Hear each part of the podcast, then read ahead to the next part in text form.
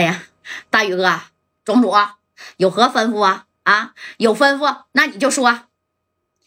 我都这把年纪了，那我还能吩咐得动你吗？那咋不能吩咐呀？那绝对能吩咐得动我。有啥事儿你说，在我鬼子溜这绝对好使啊！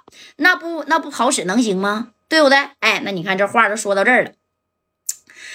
啊，你是不是让这个老锁子抓一个人啊？叫马三儿的啊？是是是是是，怎么的？你跟家代有关系啊？有没有关系的你就别说了啊！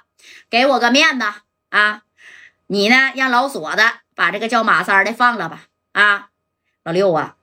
你要不给我面子，那只能呢。我于作敏是亲自给河西这边的啊分局分公司的一把手打电话了。哎哎，别别别别别别，那个大宇哥呀，老庄主，那你一说话那还不好使吗？在天津这块儿，你跺跺脚，你别说跺脚了，你咳嗽一声，俺们都得颤悠这一颤悠啊。不过呀。老庄主，你听我跟你说，因为啥溜达我生气呢？那是因为呀，啊，这夹在手下的兄弟叫马三儿的，那是在我酒里炖了半泡尿，让他妈我给喝了。我说庄主，你说换了谁，这事儿谁能咽下这口气呢？我是真想收拾收拾的啊，我就给他扔里了，顶多呀，他十天半拉月可能也就出来了，他就吃吃苦，我解解气呀。哎，你说这宇作敏当时一听，怎么的？那马三儿还干这事儿吗？哎呀，那你不知道啊啊！那佳代没跟你说吗？哎，当时这宇宇作敏呢，这一合计，属实啊，马三儿，那你太过分了啊，知道吧？太过分了。那个老六啊，你这么的，佳代啊也来了，我这个大大大邱庄那边打了啊。我现在呢，跟我这俩儿子那也都在这呢，你也过来吧，咱当面啊把这个事儿唠一唠，你看行吗？你给我个面子吧，我都这么大岁数了啊！别生气了，那这，哎呀，喝泡尿也很正常点事儿啊。那要是真给你说白了，你十天半个月不喝水，你不也得喝吗？对吧，老六，别生气了，来来来，过来吧，我招待你啊。你看这老六一听，那行吧。哎，大宇哥呀，那你都开口说话啊？行，可以。那我现在呢，这就过去了啊，对不对？那你不过去，那你这这。你大宇哥打电话，你不过去，下一个没的，我告诉你就是你啊！紧接着，那你看这头的加代呢，这也进来了，然后啊，这加代呢就拱拱手啊，谢谢你了，大宇哥啊！来，我给你点个小快乐吧，啪，哎，就给他点上了啊！我给你点个小快乐，行不行？这事儿麻烦你了，放心吧，加代啊！哎呀，有我于作敏在这儿，你这是在天津，任何一个兄弟都不会少一根汗毛的。啊，那你说这李正光就说了，大宇哥呀，既然你都帮人帮人，你就帮到底吧。你再给六扇门打个电话，你让这个三哥呀在里边啊啊，可别挨收拾啊。你给老六打电话咋说的？没事儿，正光啊，我让老六也上我这儿来，我给你们调和调和，你看行不？行行行。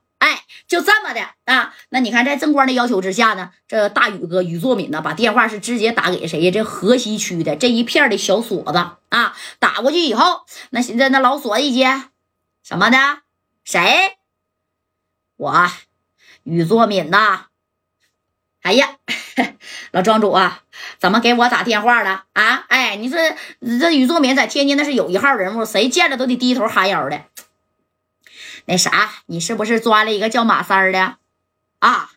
抓了一个，这小子玩小瓢瓢，让我给扣了啊？怎么的？你家亲戚呀？不是我家亲戚啦，是我哥们儿的朋友。你看你能不能抬抬手啊？现在不放人呢也可以，你扣他二十四个小时、四十八个小时都行。但是有一点啊，老锁啊，你要是给我宇作敏这个面子啊，你呢这么的。啊，你别收拾他，行不行？哎，你看这功夫已经说话有点晚了，为啥？因为三哥被秃噜的就这样的，嗯，这样式的啊，拿着个电秃噜就是捅的吧？哎，秃噜秃噜电你完，让你在这上签字儿，明不明白？签字儿就是说白了，你签完字儿完了，我我我这这我这这个不就成了吗？啊，这这是老锁的这个，就一个劲儿摆手，停手停手，别电了啊！再再电就抽着了，哎。然后这个老锁啊，那那行，好使好使啊！你大邱庄庄主给我打电话了，那个那个谁，快点的，把他那个小姨夫银手镯啊啊，给他给我拿下来，来来，别扣子了，那扣那银手镯干拿拿下来，快点的！哎，你看啊，就给三哥这，就这样式的啊，就这样式的，完了把他这小银手镯就给拿下来，这三哥咋的了？是不是？这这这这这假的找人了啊？闭嘴！哎，就让他闭嘴。那个。那人，你您老的意思是先不用放呗？啊，哎呀，这是这谁鬼子六让我抓来的啊。